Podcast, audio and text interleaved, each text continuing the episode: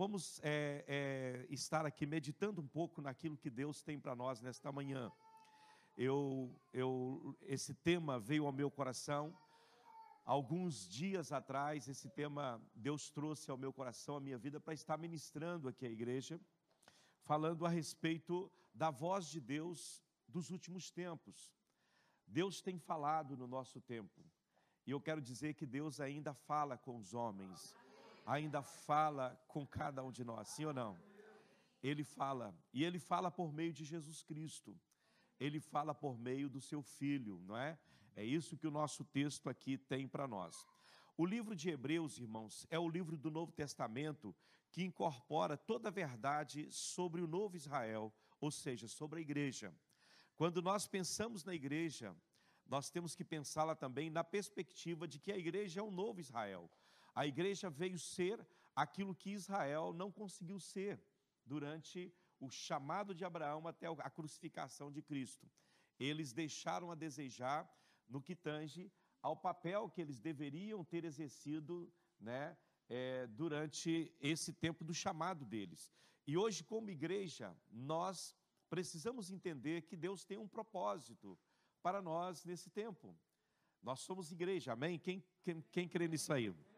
Então é interessante que nós temos, é, é, tenhamos é, esse pensamento em nossos corações que somos igreja. Somos uma igreja local, a missão evangélica é, AD aqui de, de, de Sintra, mas também pertencemos a um corpo espiritual. Nós pertencemos ao corpo místico de Cristo. Nós pertencemos ao corpo do Senhor. Quando você levanta a sua mão aceitando Jesus como seu Salvador, o Espírito Santo, que é o que faz a obra em você, ele pega você e mergulha você no corpo de Cristo e você agora passa a ser membro do corpo de Cristo. Você passa agora a fazer parte de uma unidade, não é? Então, quando você vem para o corpo de Cristo, você é inserido é, no corpo com o objetivo de que você possa produzir para o corpo, não é? Então, nenhum de nós somos ociosos no que diz respeito à nossa inserção no corpo de Cristo. E então, para que você possa desincumbir o seu papel com eficiência, o que, que Jesus faz com você? Ele pega você e mergulha você no Espírito Santo. Isso chama-se de o batismo do, no Espírito Santo. Quando o Senhor pega você e mergulha, o Senhor Jesus pega você e mergulha você no Espírito Santo. Mas o primeiro ato é o ato do Espírito em nós. Você ouve a palavra, a palavra entra no seu coração e por meio da palavra, não é? Deus transforma a sua vida, não é? O Espírito Santo trabalha em você e você deixa de ser aquela velha criatura que tinha ligação em Adão e passa a ser uma nova criação agora, conforme está em Colossenses 3, né? Quem está em Cristo, né, é uma nova criação, né? As coisas velhas, o que aconteceu com elas? Todas passaram e tudo agora se fez novo. Você passa a viver numa dimensão de vida totalmente diferente que você vivia até então. Amém? Então, isso é maravilhoso, você fazer parte do corpo do Senhor. Mas para que você possa desempenhar bem o seu papel, você não pode fazê-lo por, por, si mesmo. Você necessita da, da, da, da injeção de vida de Deus em você, e isso acontece por meio do Espírito Santo. A palavra do Senhor, Paulo, falando que o Senhor faz isso em nós por meio do Espírito Santo que nos foi dado. O Espírito Santo não está aqui simplesmente para você ostentá-lo, ele está aqui para ser uma fonte geradora de vida em você, uma fonte transformadora que leva você a desempenhar o papel que Deus quer que você desempenhe, que de você mesmo você nunca seria capaz. Nenhum de nós né, seríamos capazes de fazer o que Deus quer que façamos por nós mesmos. Nós dependemos do Espírito Santo em todo momento. É por isso que a Bíblia nos exorta a cada dia a quê? A que não extingamos o Espírito Santo, a que não entristeçamos o Espírito Santo, a que buscamos a, a cada dia revestir-nos do Espírito Santo. Paulo ele dá dois mandamentos em 5 e 5 e 8, é, 5 18, aliás, do livro de Efésios. Ele dá dois mandamentos, ele diz: Olha, não vos embriagueis com vinho, ou seja, a embriaguez é pecado, mas ao mesmo tempo ele diz: Mas enchei-vos, né? Mas enchei-vos de quê? Do Espírito Santo, o verbo encher está no imperativo, indicando uma ordem. Você não pode viver a vida cristã sem ser cheio do Espírito Santo. É um mandamento. Assim como você obedece o mandamento de não se embriagar, você precisa também obedecer o mandamento de encher-se do Espírito Santo. Porque não há vida possível em Deus fora do Espírito Santo. Tira o Espírito Santo e logo não existe vida de Deus. Ok? Aqui na carta aos Hebreus, só quero só trazer um panorama rápido sobre a carta, para que você possa ter a percepção daquilo que eu quero ministrar nesta manhã. A carta aos Hebreus, ela teve a sua origem numa crise. Houve um tempo de crise. Vocês sabem o que é crise? Crise é aquele momento em que você chega, que você tem que tomar uma decisão, senão você morre. Entendeu? Você tem que tomar uma decisão. E a decisão que você tomar pode significar morte ou vida. Então, essa carta ela foi escrita num tempo do cristianismo, onde é, os cristãos do primeiro século, que haviam recebido a palavra por meio dos apóstolos, eles estavam vivendo é, é, como se é, eles, eles, eles estavam vivendo como se eles estivessem vivendo em um segundo Israel. Ou seja, eles inseriram Jesus no judaísmo, mas não tiraram o judaísmo deles. E Jesus tinha dito claramente que não se pode colocar um remendo novo no vestido velho. Não se coloca vinho novo num odre velho. O que, que é o odre velho? E o que, que é a veste velha? É o judaísmo, não é? Com todas as suas fórmulas, os seus rituais. Eu vejo igreja, abro aqui um parêntese e fecho logo.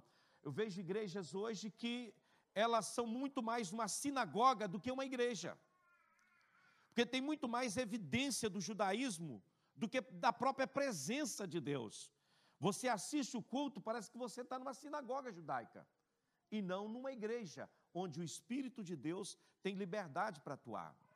Nós temos que entender que em Cristo, aquilo que era velho deixou de existir. Em Cristo há algo novo que aconteceu. Jesus vai falar com a mulher samaritana quando ela diz assim: Olha, os nossos pais adoraram neste monte, e vocês dizem que é lá em Jerusalém o lugar de adorar.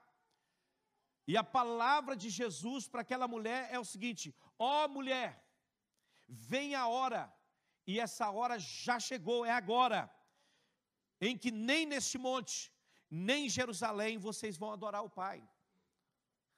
Deus é espírito, e importa que os seus adoradores o adorem em espírito e em verdade.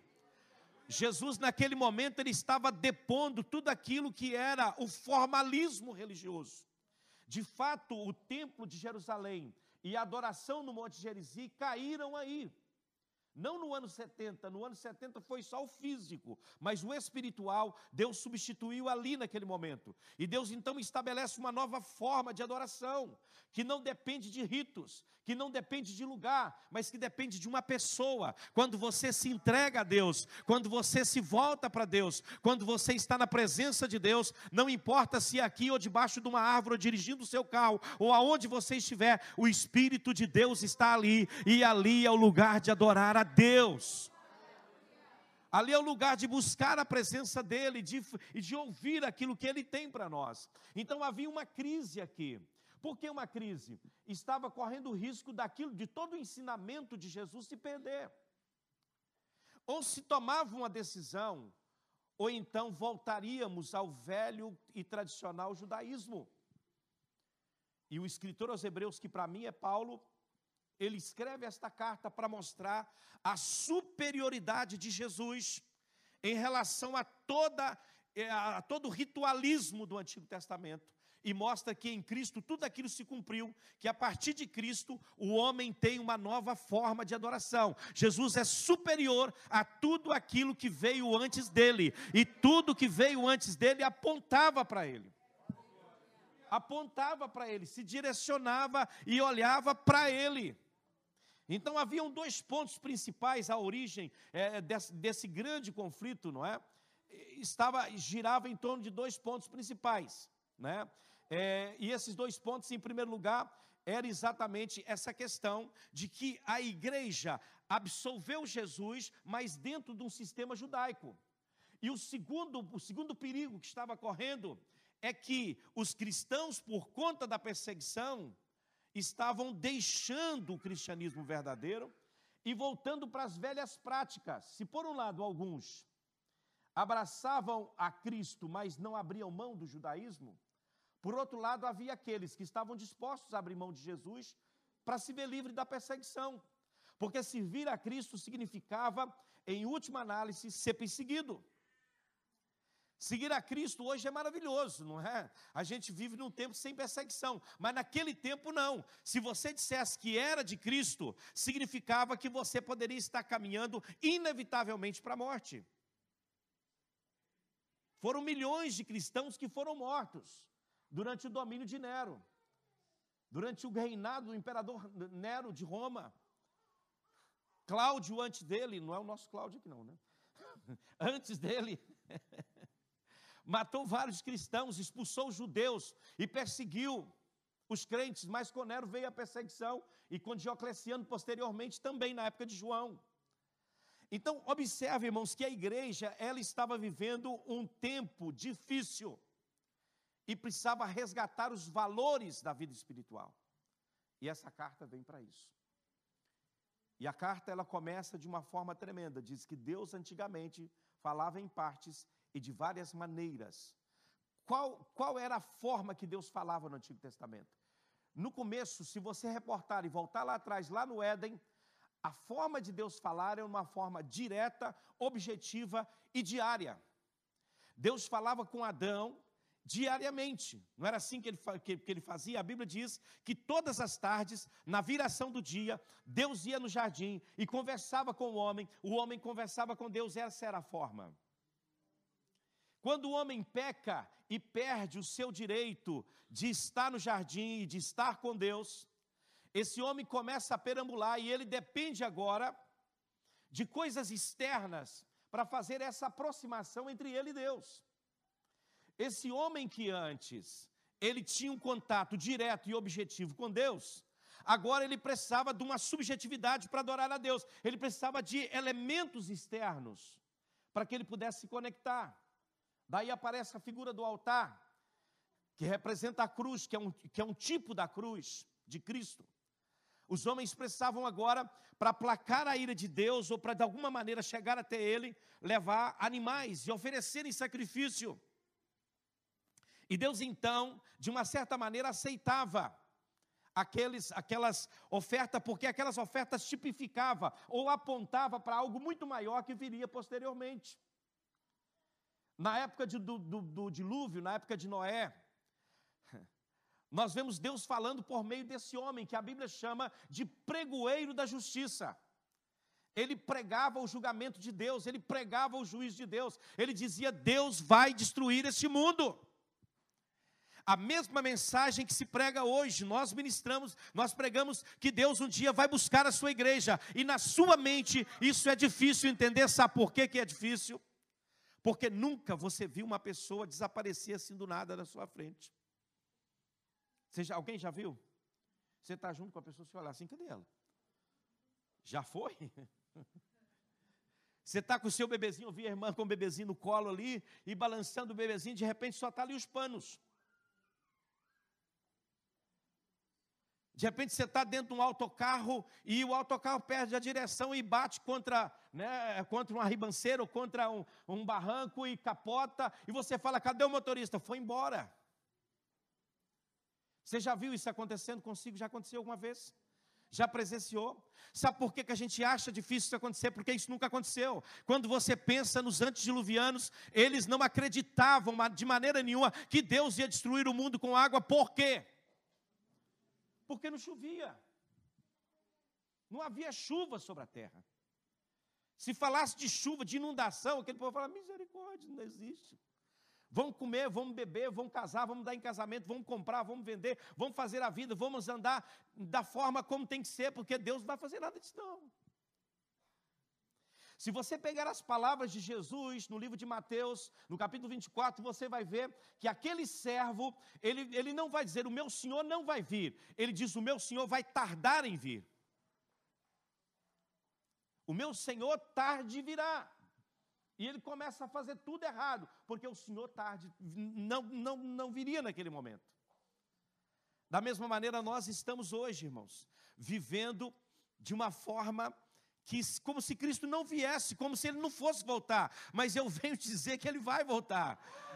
Assim como os antediluvianos foram apanhados de surpresa, porque não acreditaram na mensagem de Noé, muitos hoje vão ficar, vão ser apanhados de surpresa, porque não crê na pregação do evangelho e na realidade do arrebatamento da igreja. A igreja será arrebatada. Jesus virá e virá para aqueles que estão esperando. Amém? Ele virá para aqueles que estão preparados. Eles virão para aqueles que têm a, a, lamparina acesa e azeite na sua, na, na sua vasilha. Ele virá para aqueles que estão prontos, dizendo: Ora vem, Senhor Jesus. Aleluia, ele virá. Então Deus falava, Deus falou por meio de Noé. Deus falou por meio de Abraão. Deus falou por meio de Moisés, olha que forma tremenda, Deus falando ali com Moisés no monte. Eu estava falando com, com, com, a Carol ali no, no começo do culto, ela perguntou que, sobre o que, que eu ia pregar. E quando eu falei sobre o tema, ela disse: Olha, Deus falou comigo esses dias a respeito da voz de Deus que ecoava no monte, trovões, relâmpagos. E Deus falando do meio da, da, das nuvens, anunciando o seu querer, a sua vontade, Deus falava. Amém. Hoje você não vê uma montanha pegando fogo. Ainda que alguns dizem que sobe no monte e lá pega fogo nos gravetos, não sei de quê. Tem muita gente que fala isso por aí. Eu nunca vi pegar fogo, já vi outras coisas no monte. Agora, pegar fogo nas coisas, eu não, eu não duvido. Mas nunca vi, então, eu estou aqui, nessa parte eu estou como tu método. Eu quero primeiro ver para depois eu falar que é. Mas há aqueles que dizem que pega fogo, então maravilha, não é? Mas a montanha, a montanha em chamas, como no caso aqui de Israel, nós não vemos. Já pensou você estar no pé de uma montanha e lá em cima relâmpago e trovão e um fogaréu tremendo e você saber que o seu líder está lá no meio daquele fogo? Você falou, já tostou lá, acabou. Por isso que eles fazem a dança do bezerro de ouro, porque eles achavam que Moisés não ia vir. Olha a mentalidade do povo. Esse Moisés que nos tirou do Egito, ele não vai voltar, não, já está morto lá em cima. Olha o tanto de fogo lá em cima. Era a voz de Deus que ecoava ali, era uma forma de Deus falar. E Deus falava. E o povo diz: Não, nós não queremos ouvir a voz desse jeito, não. Está muito ruim esse negócio aí. Nós queremos que. Deus fala com Moisés Moisés fala com a gente, aí tá bom demais, a gente já entendeu.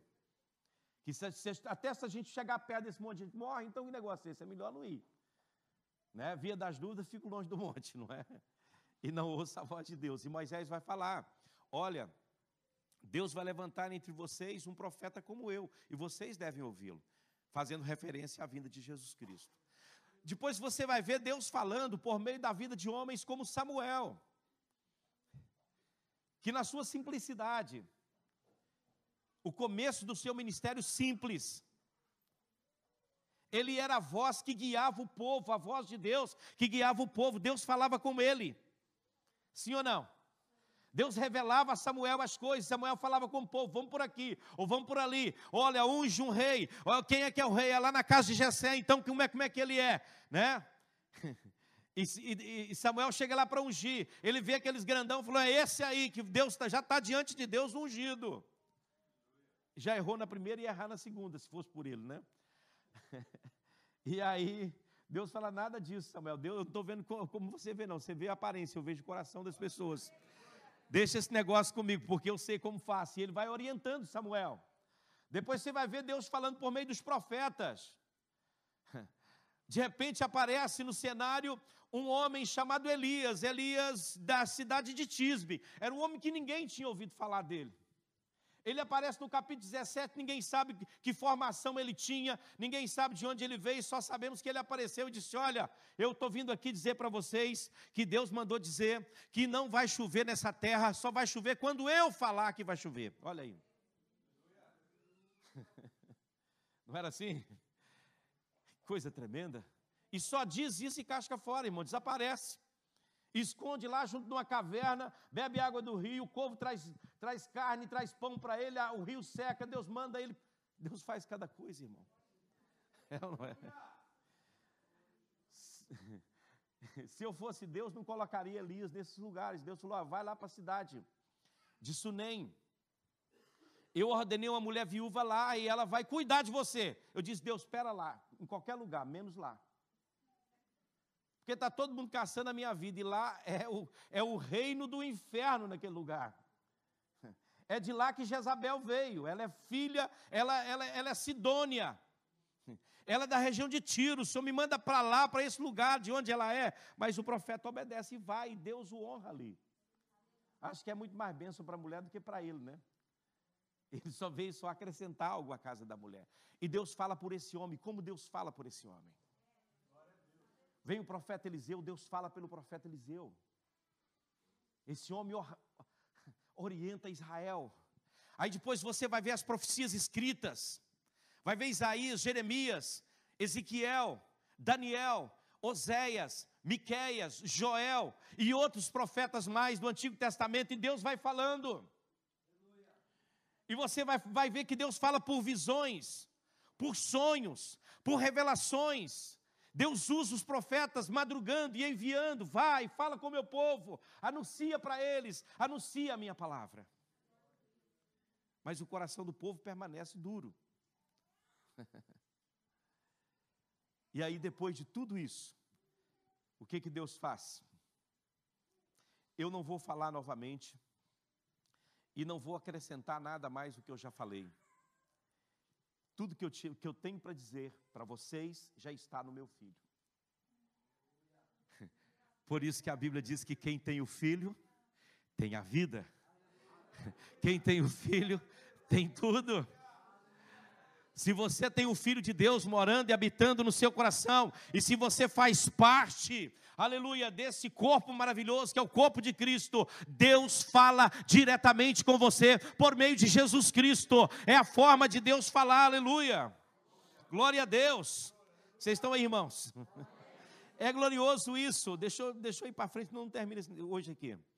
Então, deixa eu pegar alguns pontos dentro disso aqui, dentro desse texto que nós lemos dividi esse, esse texto em oito curtos, oito, viu, irmãos?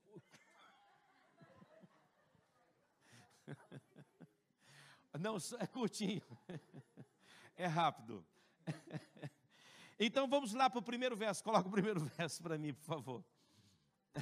Esta carta, ela começa com Deus. Aleluia. Vocês estão aí? Amém. João, João ele introduz o novo Israel quando ele fala a respeito de Jesus como filho de Deus.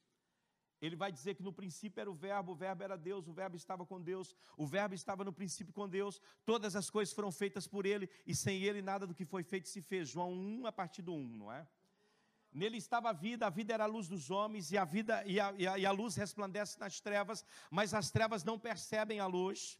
Houve um homem enviado de Deus, cujo nome era João, esse veio para dar testemunho da luz. Não era ele a luz, mas ele veio para testificar dela.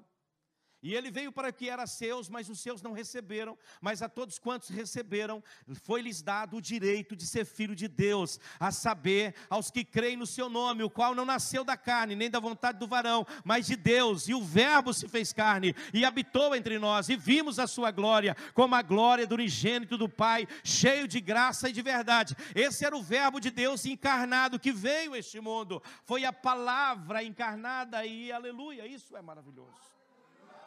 Glórias a Deus. Então João introduz aqui, e Hebreus 1 em 1 começa com exatamente com isso. Havendo Deus, começa com Deus, não é? Deus é sempre o início de tudo, amém, irmãos? Deus é o começo de todas as coisas, havendo Deus, quem é Deus? É o Criador de todas as coisas, quem é Deus? É aquele que é o Pai da eternidade, aquele que é o Deus Todo-Poderoso, o soberano Deus. Que às vezes, às vezes alguns chamam ele de papi, de uma forma bem desrespeitosa, não é? A gente quer ter uma relação com Deus como temos uma relação com os nossos pais. Há umas canções por aí que, eu, que dispensa até comentário. Daquele tipo de. Aquele tipo de canção que eu, eu não gosto muito, que fala que você deve vestir a roupa, né? Você quer vestir o sapato do seu pai, referindo-se a Deus.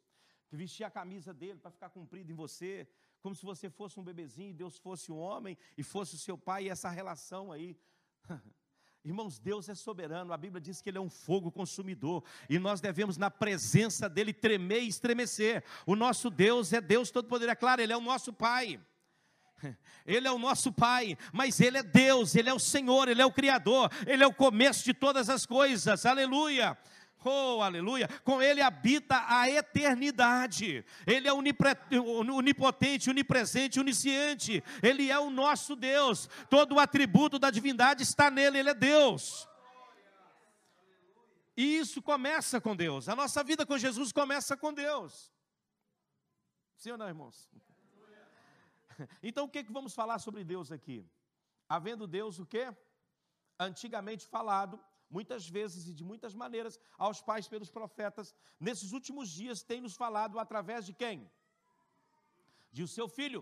O que, que significa para nós? O que, que significa isso para nós, irmãos? Você já parou para pensar? Isso não é apenas um verso. Isso aqui é uma mensagem que marca um momento de crise profunda, ou você decide aceitar isso como verdade na sua vida, ou então você vai estar caminhando para algo muito terrível. Sinto em te dizer. e eu quero ser bem simples a respeito disso nesta manhã. Amém? O que significa para nós Significa que Deus, preste atenção, resumiu em uma única pessoa todas as suas antigas maneiras de falar. Todas as formas de Deus falar. Está tudo em Cristo. Hoje as pessoas estão esperando um profeta chegar para ele e falar, faz isso ou faz aquilo. Às vezes estamos esperando ter uma visão, um sonho, uma revelação. E eu venho te dizer, aleluia, tudo isso é maravilhoso e Deus usa essas formas. Mas a forma de Deus falar é em Cristo, se você está inserido nele. Ele ministra através de você e em você e para você. Aleluia. Em outras palavras, o escritor aos Hebreus está dizendo que é, Deus costumava falar de diferentes maneiras no passado. Agora, no final desses dias, Ele resumiu tudo isso no seu Filho. Vocês estão entendendo isso aqui, irmãos? A grandeza de se ter Cristo, a preciosidade de se possuir aquilo que Moisés fala, um profeta igual a mim, é precioso. Aleluia. Isso, irmãos, quer dizer que Deus através de Jesus, ele deu a sua palavra final. Após isso, Deus não irá falar novamente, irmãos. Não há nenhuma mensagem para além de Cristo. Ou é Cristo, ou é nada. Vocês estão entendendo? Aleluia. Rejeite o Senhor Jesus, e Deus não tem nada mais para falar com você. Se você rejeitar Cristo, esquece. Eu vou dizer algo aqui que é muito forte, mas é preciso ser dito. Deus só trata com a nova criação. Deus não tem nada mais com a velha criação. Deus não tem nada mais com os descendentes de Adão. Deus tem com aqueles que nasceram de novo através de Jesus. Deus não tem uma palavra para a velha criação. Se você quer alimentar, ou alimentar a sua igreja, ou alimentar a sua vida por meio de práticas do velho Adão, saiba que Deus não tem nada a ver com isso. E nem está aí, e nem conhece isso. Quando Deus vira as costas para Jesus na cruz, Ele estava virando as costas para o velho Adão, estava dizendo: já está tratado esse assunto.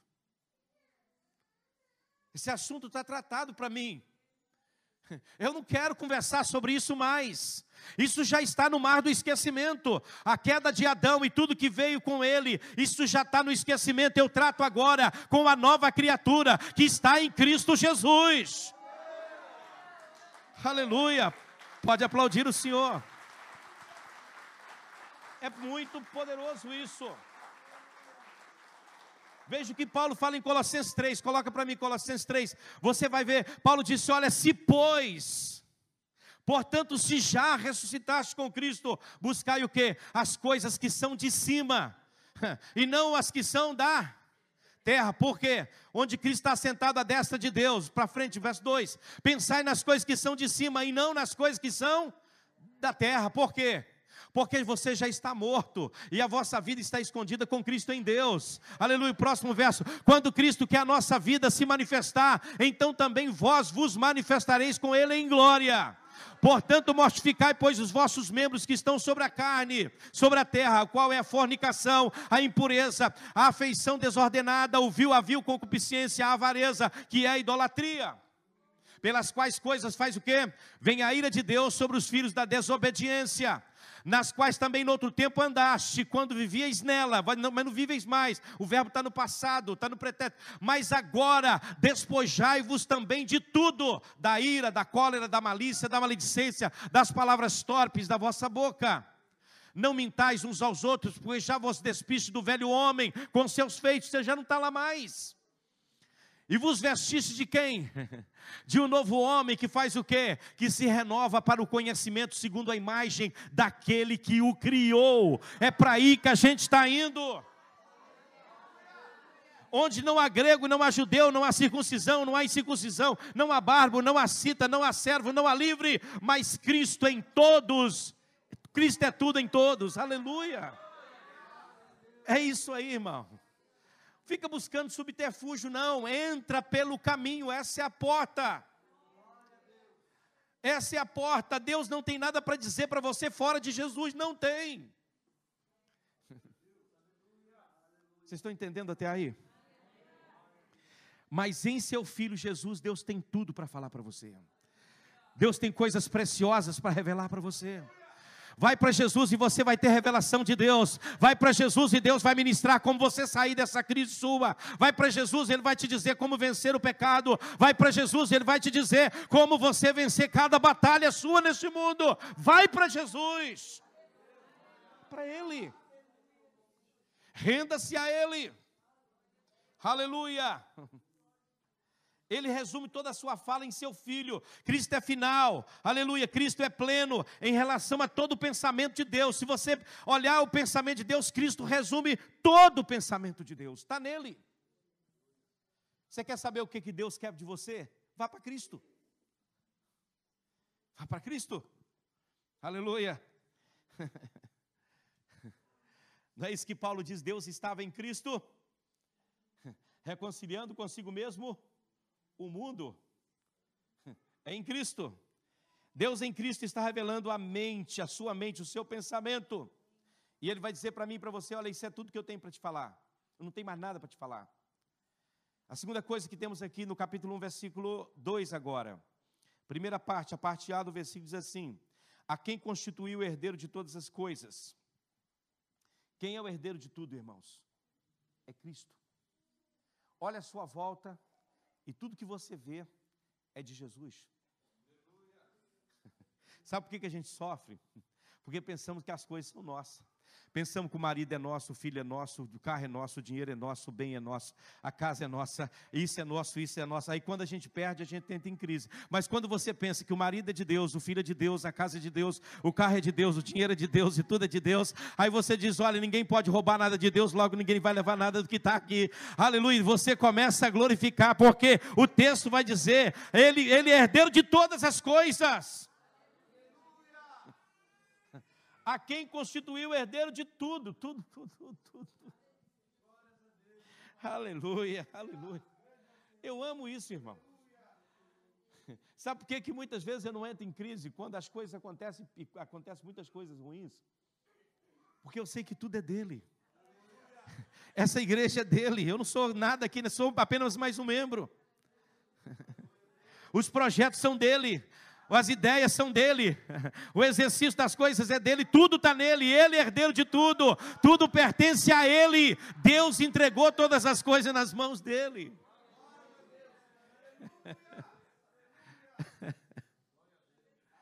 Amém? Até você é dele. Tudo é dele. A terceira coisa aí para nós, verso 2, parte B. Por quem fez também o mundo. Tudo que você olhar e foi criado por meio de Jesus. O filho foi empregado pelo pai para criar todas as coisas.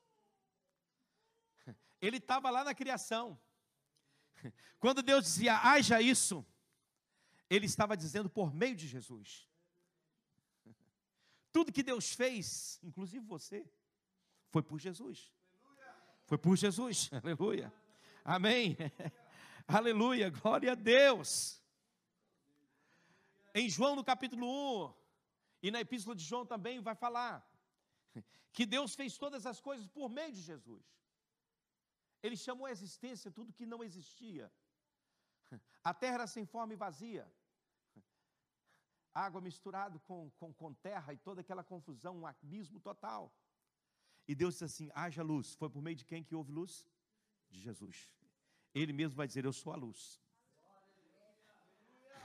E sabe, por muito tempo eles questionaram essa passagem, dizendo por que, que Deus disse haja luz e houve luz, e o sol, a lua e as estrelas só foram criados mais tarde.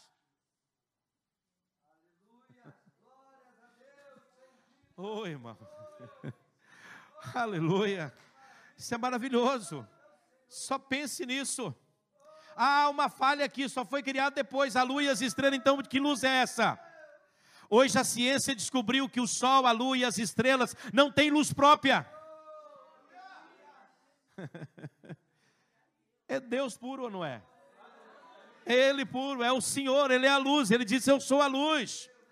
Aleluia, você vai ver que lá na nova criação, na nova Jerusalém, o texto vai dizer: não vai ter sol, não vai ter lua nem estrela, porque o próprio Cordeiro alumiará. O próprio Cordeiro alumiará. É isso. Não tem como você fugir dessas coisas. Ele é tudo, irmão. Oh, Deus. Isso não é maravilhoso? A quarta coisa, só para a gente andar rápido aqui, está no verso 3. Pense nisso. O qual, sendo o esplendor de sua glória. Aí eles colocaram para mim o versículo, que benção. Obrigado aí, Vitão. Mas volta aí Hebreus 1, 3. O qual, sendo o esplendor de sua glória e a imagem exata Irmão, eu queria ter uma tradução melhor do que essa. Aleluia. Por isso que Jesus disse, o pessoal, Filipe chegou a Jesus, mostra-nos o Pai o que nos basta. Jesus falou: Que é isso, rapaz? Eu estou há tanto tempo com vocês e vocês não me conhecem. Quem vê o Pai vê a mim, quem vê a mim vê o Pai. Não sabe que eu estou no Pai, que o Pai está em mim. Tem jeito não, irmão. Aqui diz o qual, sendo o esplendor da sua glória e a exata imagem da sua pessoa. Ou seja, quem vê Deus vê Jesus, quem vê Jesus vê Deus. Está vendo que verdade profunda que estava oculta aos olhos dos próprios discípulos. Isso é profundo. Sim ou não? Vamos para a quinta coisa que eu quero terminar. Está vendo como é que foi rápido, irmãos? Estou na quinta, falta só três, só quatro. Bem, verso 3, parte B. Sustentando todas as coisas pela palavra do seu. Olha que coisa linda. Esta é uma coisa tremenda para falar para alguém, irmão. As pessoas que pensam que o mundo está isso, não sei o quê, e vai destruir, que vai não sei o quê. Quem sustenta o mundo é Jesus, irmãos. Ele, o homem só faz as coisas se ele permitir.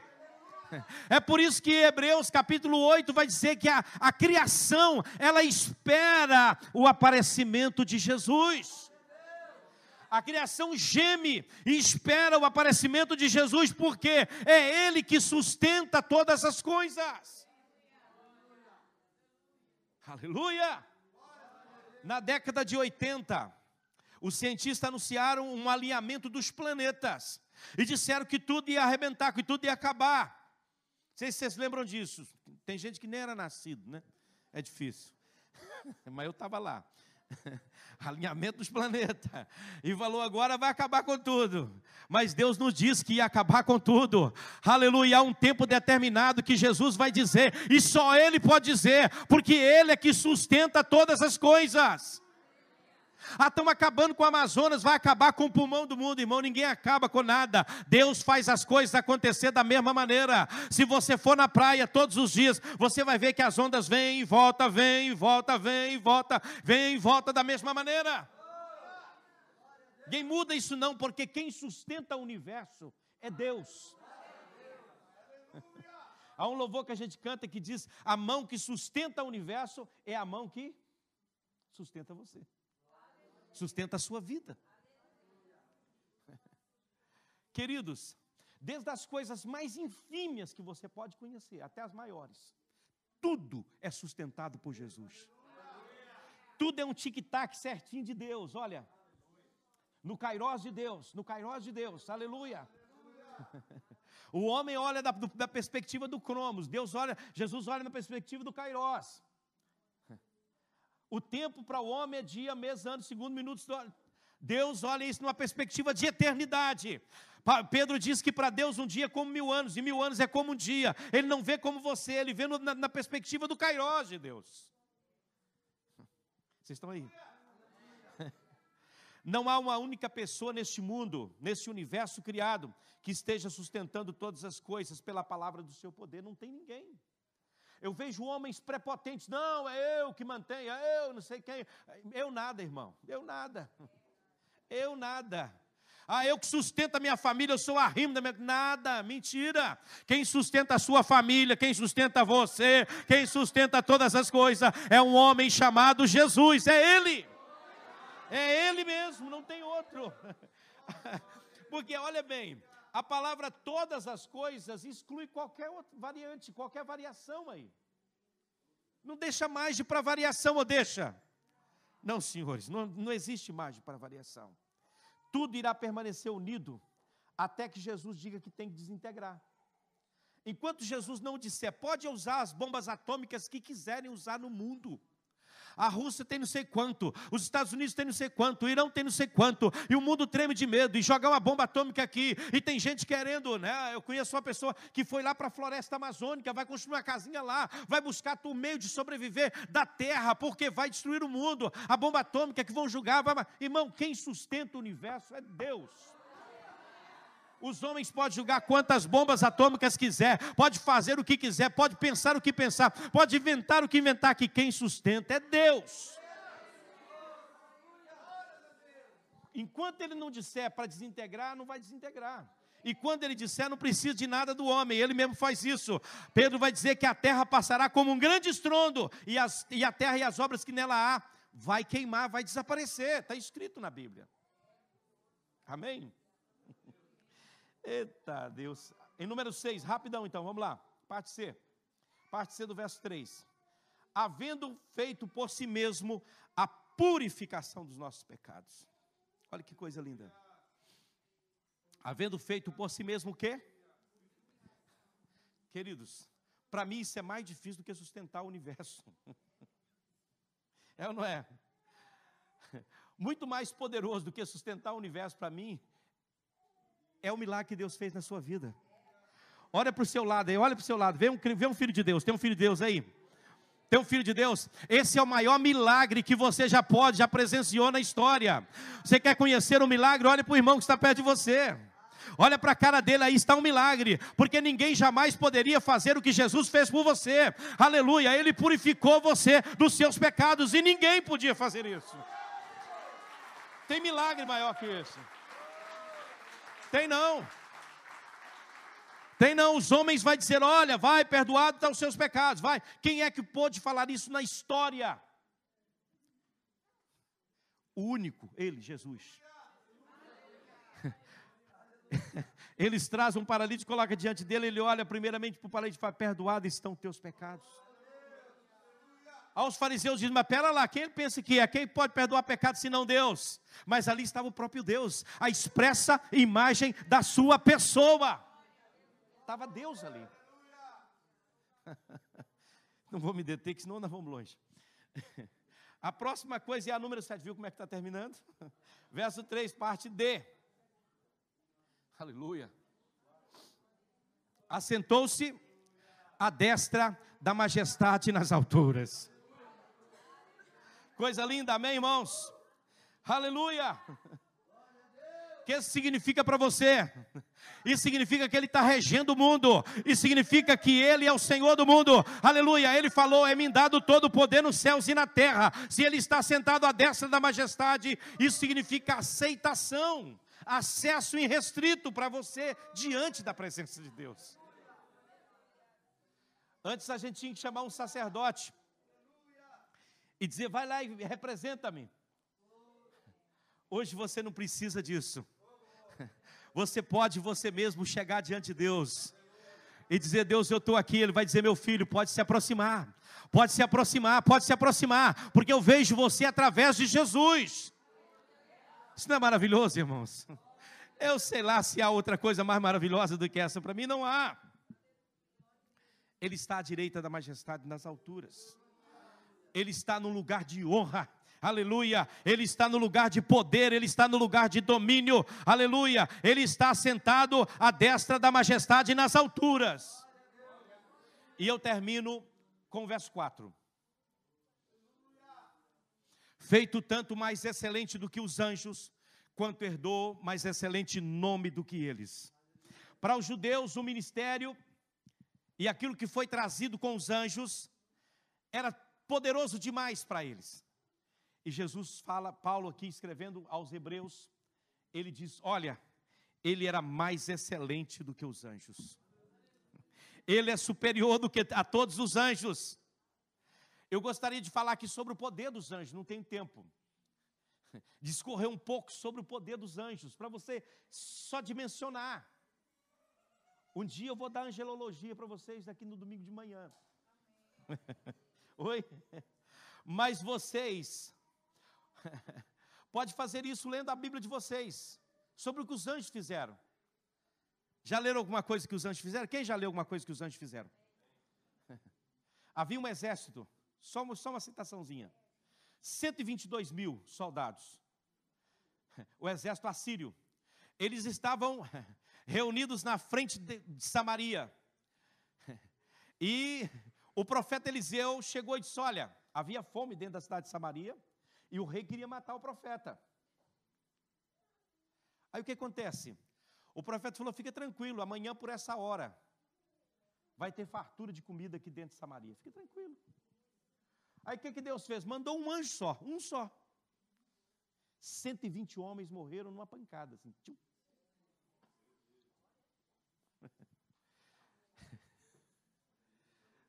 No outro dia, quando aqueles leprosos lá chegaram, só viram corpos. E o que o profeta falou se cumpriu. Amém? O que eu quero dizer para vocês é que o anjo é muito poderoso. É muito poderoso. Mas o nosso Jesus, ele é todo poderoso. Ele é mais excelente do que tudo. A igreja que cultua anjos, mas deixa eu dizer, cultua é Jesus Cristo. Ele é superior aos anjos. Havia uma igreja lá nos Estados Unidos que eles cultuavam os anjos. E de vez em quando um achava pena de anjo dentro da igreja. Pena de anjo. Não sei onde eles arrumaram essa aberração, mas tinha. É triste, não é? Mas eu chamo a sua atenção para isso. Jesus é mais excelente do que os anjos. Se a mensagem falada pelos anjos vai dizer o escritor aos Hebreus, ela teve o seu lugar. Pode, eu quero chamar o louvor, por favor, pode vir. Ela teve o seu lugar.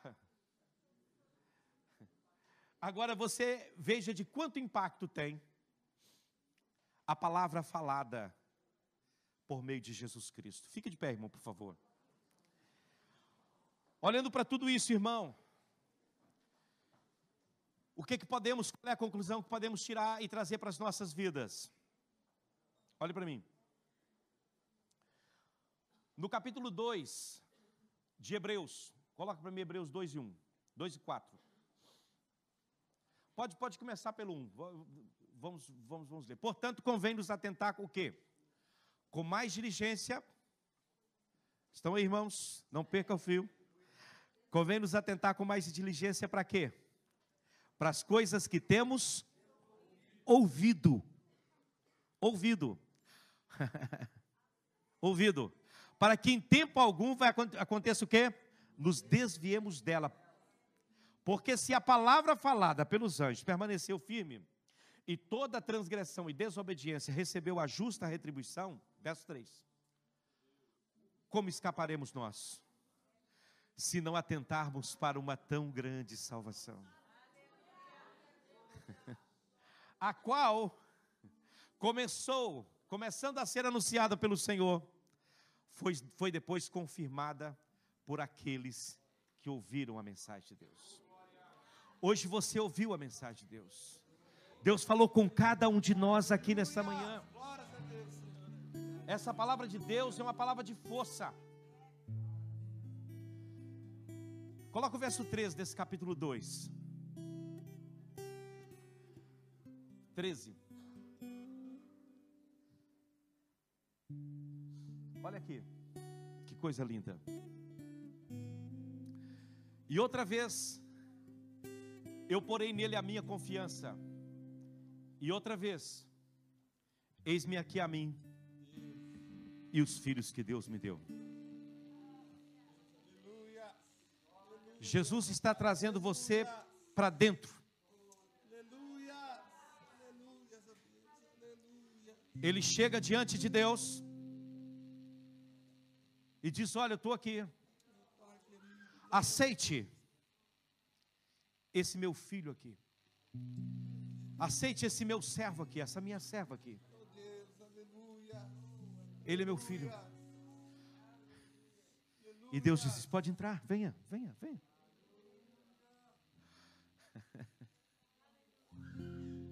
O 2,6, coloca o 2,6. Mas em certo lugar testificou alguém dizendo: Que é o homem? Que é você? Que sou eu? Para que dele te lembres. E o filho do homem, para que o visites. Jesus fez como um de nós. Aqui está o filho do homem e aqui estão os homens nele, em Cristo. Ele desceu essa baixa terra para que por meio dele você pudesse aceder à presença de Deus. Isso é muito glorioso. Nele, nele, o homem e o filho do homem. Que coisa maravilhosa é isso para nós, irmãos. O verso 5 do capítulo 2, coloca para nós. Já estou terminando. Queria ter tempo para descortinar isso para nós. Porque não foi aos anjos que sujeitou o mundo futuro de que falamos. E os seis que, que, que lemos, mas em certo lugar testificou alguém. Quem é o homem? É o filho do homem? O filho do homem é Jesus. E o homem é você, que está em Jesus. Ele não sujeitou o mundo aos anjos, ele sujeitou o mundo a Jesus. E indiretamente a você, como filho de Deus. Parte disso não é privilégio, irmãos. O que, que você está com medo das coisas? Basta uma palavra da sua boca, você está em Cristo. Basta uma ordem sua, você está em Cristo. Pergunta para o irmão que está perto de você, por que, que você está com medo, meu querido? Por que, que você está com medo? Fique com medo não. Amém.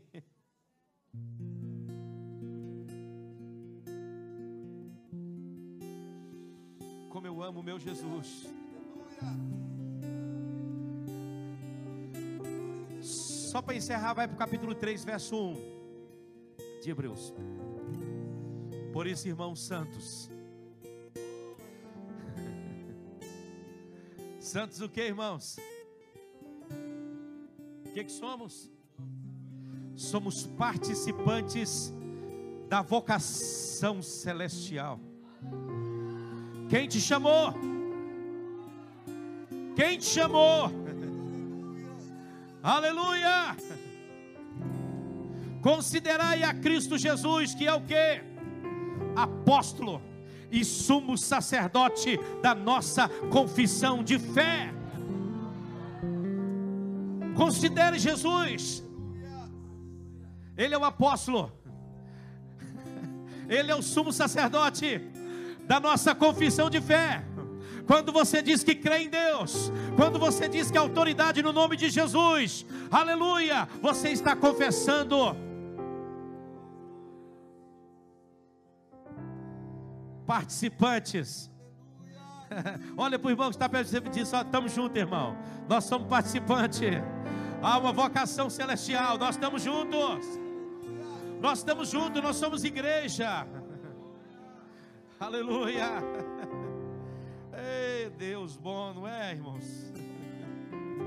Eita Deus.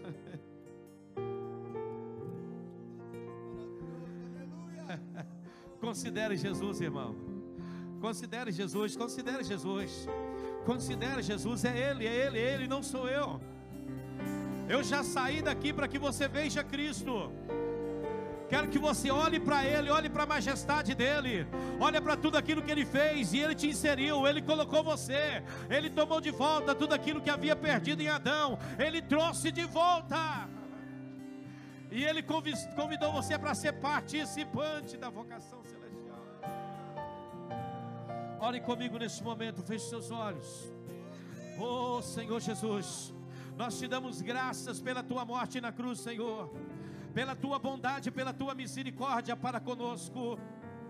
Deus, eu quero simplesmente te louvar nesta manhã. Eu quero simplesmente reconhecer a tua grandeza, Deus. Aleluia, que a tua voz ecoe neste tempo, que a tua voz ecoe em nossos corações, que a tua palavra, aleluia, falada, ela possa encontrar lugar em nossas vidas, Senhor. Deus, que a tua igreja seja madura, que a tua igreja tenha uma maturidade espiritual, ó Deus querido, para reconhecer a grandeza do chamado que o Senhor tem para a vida de cada um de nós. Espírito de Deus, venha sobre a igreja. Oh Senhor, para que reconheçamos a nossa vocação. A nossa vocação é celestial. Aleluia.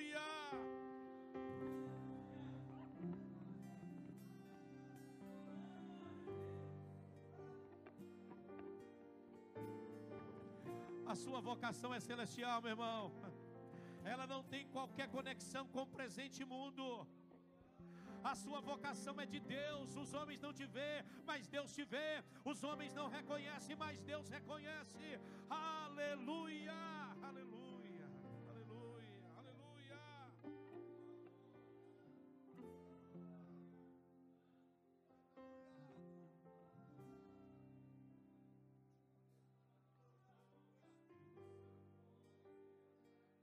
Glorifique a Deus neste momento enquanto o louvor canta. Eu quero que você exalte o nome daquele que vive para sempre. O nome do Rei dos Reis e Senhor dos Senhores.